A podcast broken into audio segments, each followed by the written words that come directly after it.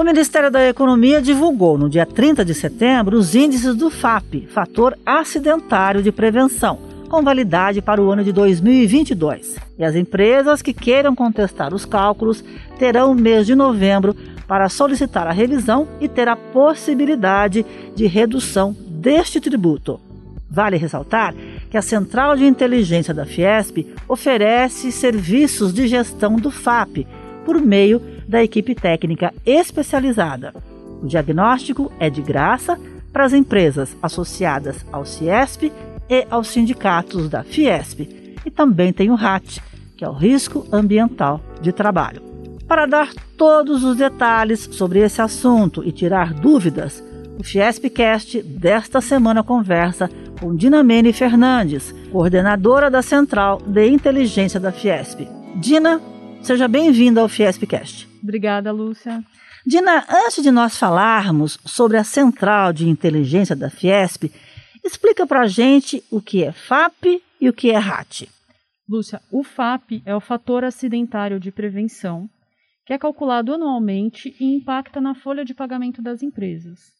Já o RAT é um indicador de acidentes do setor em que a empresa está enquadrada. O FAP ele é calculado com base nos acidentes de trabalho e ele varia de meio a 2. Multiplica-se pelo RAT, que vai de 1 a 3% e aplica-se sobre a folha de pagamento. Tem como dar um exemplo? Por exemplo, uma empresa que teve zero acidentes de trabalho, no período de cálculo do FAP, ela vai ter o seu FAP de meio. Se ela estiver num grau de risco 3, o tributo será 1,5. 3 vezes meio, 1,5 o valor que ela terá que aplicar sobre a sua folha de pagamento nas 13 competências do ano corrente. Quer dizer, Dina, o FAP não existe sem o RAT, é isso? Exatamente. A gente chama no jargão de RAT ajustado, que é o tributo que está previsto no decreto versus o tributo que é administrável, que a empresa consegue, com a redução de acidentes de trabalho, reduzir o seu recolhimento. Lá no início eu falei que as empresas têm um mês de novembro, 30 dias. Isso é pouco, é muito, é o ideal? Lúcia, os dados são divulgados no dia 30 de setembro. Então a empresa tem o mês de outubro inteiro para fazer o levantamento das suas informações, conferir os seus insumos que foram computados e preparar as contestações para serem protocoladas no mês de novembro. Toda empresa tem que contestar ou não necessariamente? Não. As empresas que estão no Simples, elas não são uh, elegíveis ao FAP. E aquelas empresas que tiveram zero acidentes de trabalho e que já estão no FAP meio, não há o que ser contestado. Dina, o FAP pode ser contestado utilizando um formulário online no site da Previdência ou da Receita Federal, confere? Correto, Lúcia.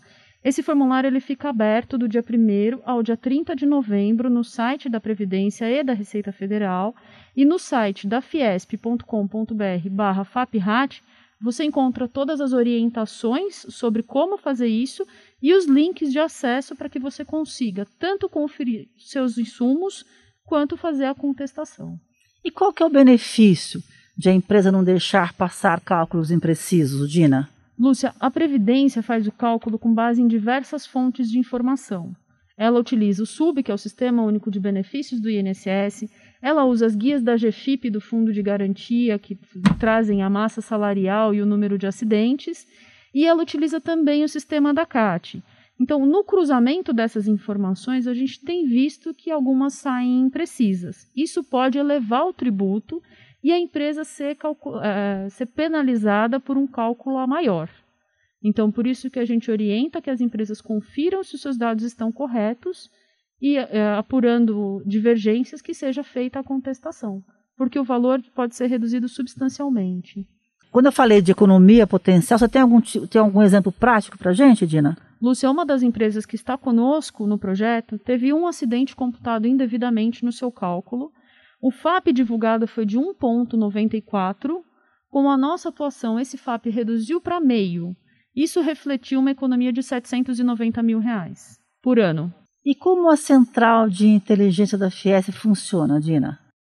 A gente tem um software, né? A gente trabalha também em parceria com o SESI. O SESI é nosso parceiro no projeto, com o médico do trabalho, enfermeiro do trabalho, analisando as ocorrências e verificando se aquilo é ou não procedente. Uma vez que a gente identifica que um insumo está computado indevidamente ou um benefício cadastrado indevidamente, a gente prepara a peça técnica para que seja feito o protocolo e aquele insumo descaracterizado do FAP da empresa. Bem, já que nós estamos falando de FAP, RAT, qual que é a relevância de realmente continuar é, em zero, cada empresa zere o seu acidente de trabalho? Lúcia, é fundamental. A prevenção de acidentes de trabalho é uma das nossas bandeiras na Fiesp. A gente quer a indústria mais segura e com a redução dos acidentes de trabalho, o empresário é beneficiado na redução do tributo que ele paga referente a acidentes. Antes da entrada do FAP, era o seguro acidente de trabalho, que era uma alíquota fixa independente da acidentalidade. Com o FAP, quem consegue reduzir o seu número de acidentes paga um tributo diferenciado de quem, de quem tem uma acidentalidade muito alta. Você quer acrescentar alguma coisa que você acha importante que eu não perguntei sobre esse assunto, Dina? Lúcia, é fundamental a gente deixar claro que qualquer redução é significativa, porque ela reflete nos 13 meses de recolhimento da empresa, inclusive o 13º salário. Então, qualquer ponto percentual que você consiga reduzir, no final das contas, reflete uma economia significativa para a empresa. O Fiespcast conversou com Dinamene Fernandes, coordenadora da Central de Inteligência da Fiesp. Dina, obrigada pela sua participação no Fiespcast. Obrigada, Lúcia.